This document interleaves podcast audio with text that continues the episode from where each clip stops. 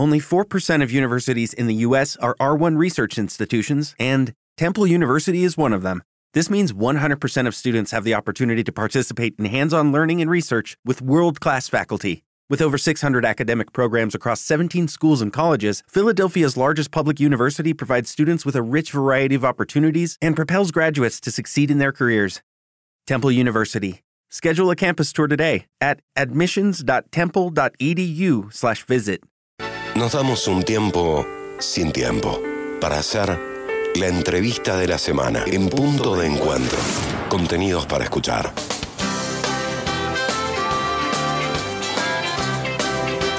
Así es, continuamos en punto de encuentro, llegamos al momento de la entrevista de la semana.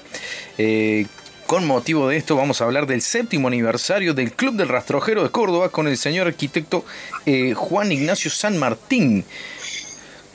Está del otro lado ahí. Hola Juan Ignacio. ¿Qué tal? Buenas noches. ¿Cómo le va? ¿Cómo está usted? Muy bien, muchas gracias por haberme llamado. Bueno, acá estamos interesados en hacerles varias preguntas. la primera que tengo es que veo que usted es arquitecto, pero sin embargo está muy asociado a lo que es la ingeniería metalmecánica. Así es. Eh, la llevo en la sangre realmente porque fue mi abuelo un poco el precursor del rastrojero, el brigadier Juan Ignacio San Martín. Que fue gobernador también, ¿no? Fue director de la fábrica de aviones fue gobernador de la provincia de Córdoba y fue ministro de Aeronáutica de la Nación. Qué lindo. Qué apellido, ¿eh? ¿Cómo, hay que llevarlo, verdad, San Martín? Esa es mi mochila y mi orgullo también. Me imagino, me imagino. Bueno, contanos sobre el club. Sabemos que se juntan en los cuartos domingos de eh, cada mes ahí en el Museo de la Industria. Sí, se ha producido un fenómeno muy particular con este vehículo. Eh, este club comenzó por una reunión de dos amigos que este, tenían cariño por este, por el rastrojero y decidieron hacer un club. Así nace el crack allá hace siete años atrás, un 6 de febrero. Y a partir de ese momento empezamos a tener eh, muchas sorpresas. Primero que nada, este, el interés por este verdadero ícono de la industria nacional, que es el rastrojero. Eh, nos encontramos que hay gente muy joven que tienen su rastrojero que han heredado de sus abuelos o de sus padres y que sin conocer su historia lo aman.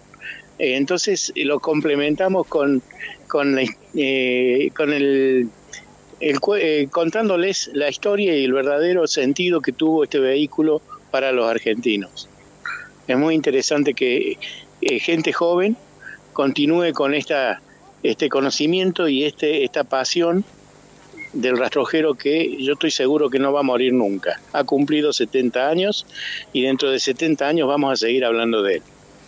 Aparte ese motorcito va a seguir aguantando, ¿verdad? 70 años más. sí, son verdaderas joyas. Es un vehículo muy robusto, muy sencillo. Fue hecho pensando en el mantenimiento prácticamente mínimo. Es tan simple de mecánica que el hombre de campo, por ejemplo, puede mantenerlo, lo mantenía en su época, eh, prácticamente con poco conocimiento de mecánica. Es un vehículo realmente pensado para la Argentina y para los argentinos.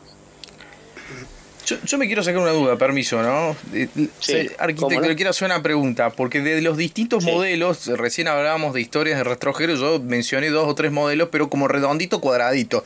Y la verdad que la verdad que me gustaría tener un poco más de conocimiento y saber si, esos modelos tenían algún nombre o, eran simplemente... sí, se, se denominaban este con, como P62, P68 eh, un poco haciendo mención al, proyecto, ¿no es cierto? Sí. Pero el, clásico rastrojero, el que usted le llama redondito, me imagino que es el, más cuadradito, el más, más chiquito, ese nace en 1952 y prácticamente sin variantes hasta el año 64. Allí en el 64 empieza una pequeña evolución siempre sobre ese mismo modelo. Usted va a ver que hay algunos que tienen el parabrisa dividido en dos. Sí. Bueno, esos son hasta el año hasta el año 63, 64. Después ya aparece el panorámico, que se llama así porque tiene un parabrisas completo, tiene algunos detalles diferentes en las puertas, pero básicamente a la distancia parece el mismo.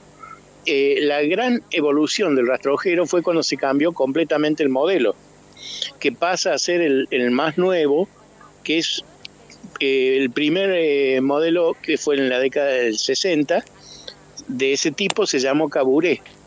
Es uno que tiene, lo van a distinguir enseguida, porque tiene los faros como triangulares adelante. Uno lo ve de frente y el caburé es una lechuza que tiene sus ojos parecidos a lo que son esos faros, por eso se lo bautizó de esa forma.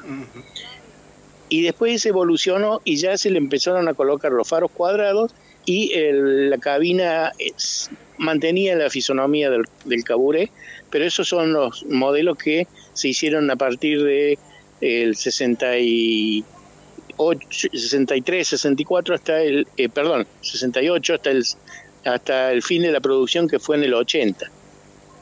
O sea, ha evolucionado evidentemente el modelo, pero son eh, como morfológicamente son dos aspectos. El viejito, que el cuadradito más chiquito, y después ya el, el grande. Bien.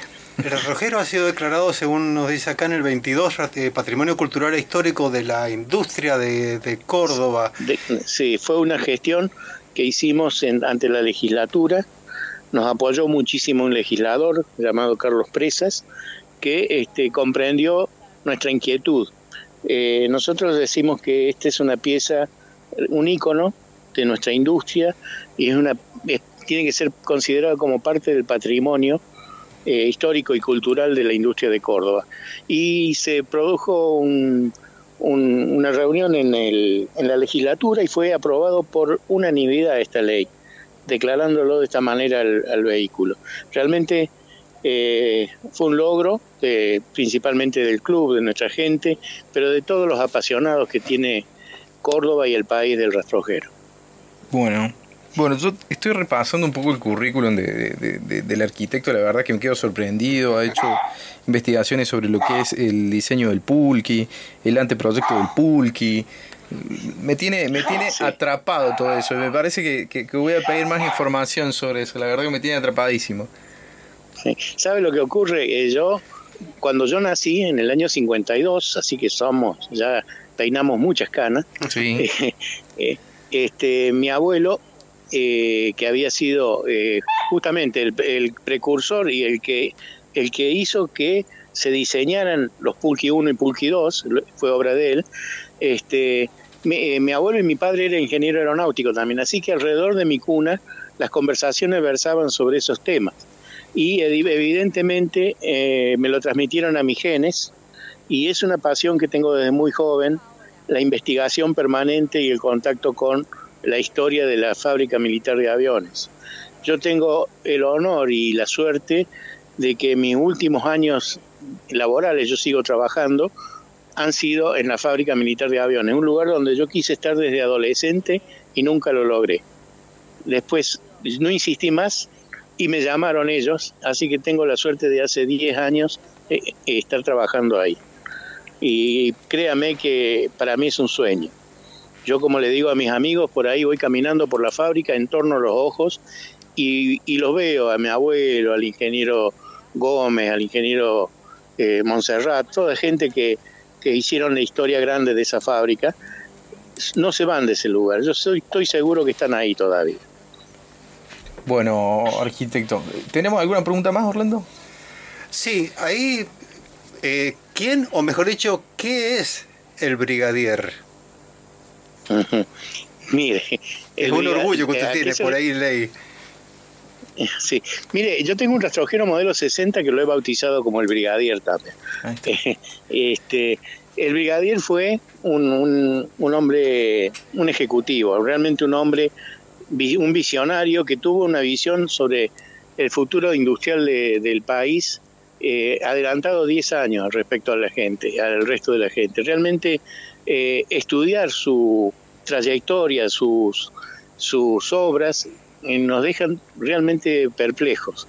Yo, a pesar de que él falleció en el año 66, con 62 años de edad, yo he seguido estudiando su vida, tengo muchos documentos de él y no dejo de sorprenderme permanentemente de las cosas y sus pensamientos.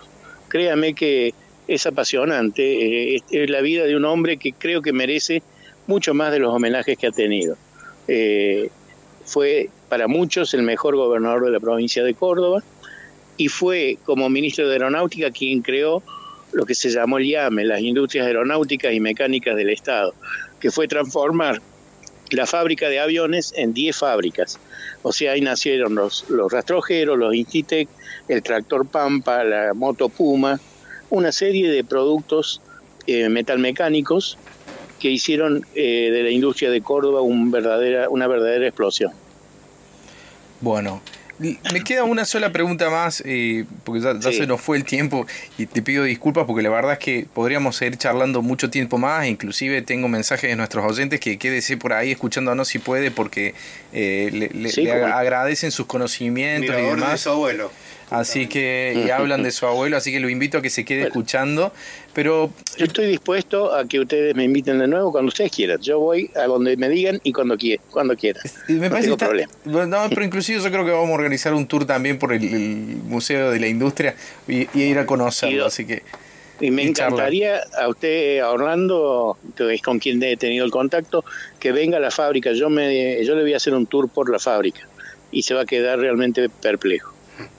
Bueno, le agradezco la invitación y yo creo que vamos. Sí, no, ya estamos agendando ya, así que yo creo que vamos a volver con A mí me encantaría, la verdad es que, amo, amo la metal mecánica, a mí me encantaría. Yo me comprometo a recibirlos y hacerle una, una verdadera visita guiada este, que es mi, especialidad en este momento. Así que con muchísimo gusto. Bueno, con esto vamos a dejar la, pregunta que tenía, porque ya, nos vamos a conocer personalmente seguramente, así que vamos a dejar la pregunta. sí. dígame, dígame, dígame.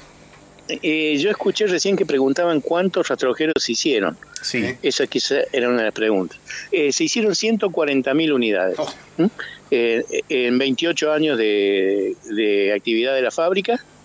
de 1950 52 a 1980 fueron 140.000 unidades.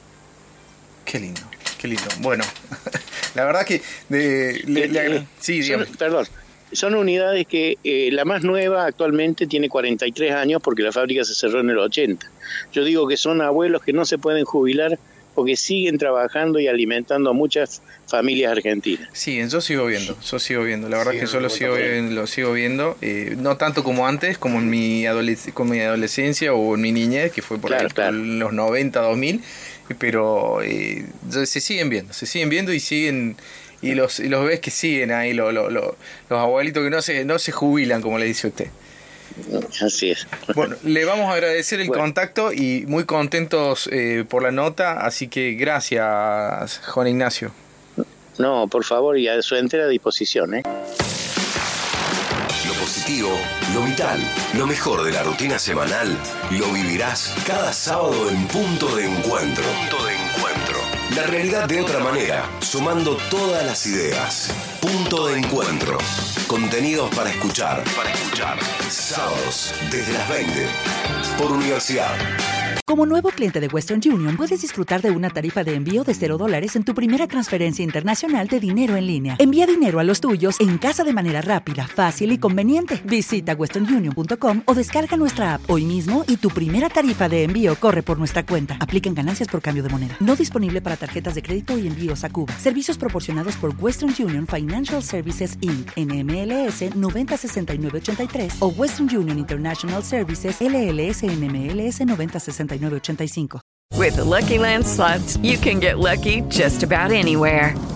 This is your captain speaking. Uh, we've got clear runway and the weather's fine, but we're just going to circle up here a while and uh, get lucky. No, no, nothing like that. It's just these cash prizes add up quick. So I suggest you sit back, keep your tray table upright, and start getting lucky. Play for free at LuckyLandSlots.com. Are you feeling lucky? No purchase necessary. Void where prohibited by law. 18 plus terms and conditions apply. See website for details.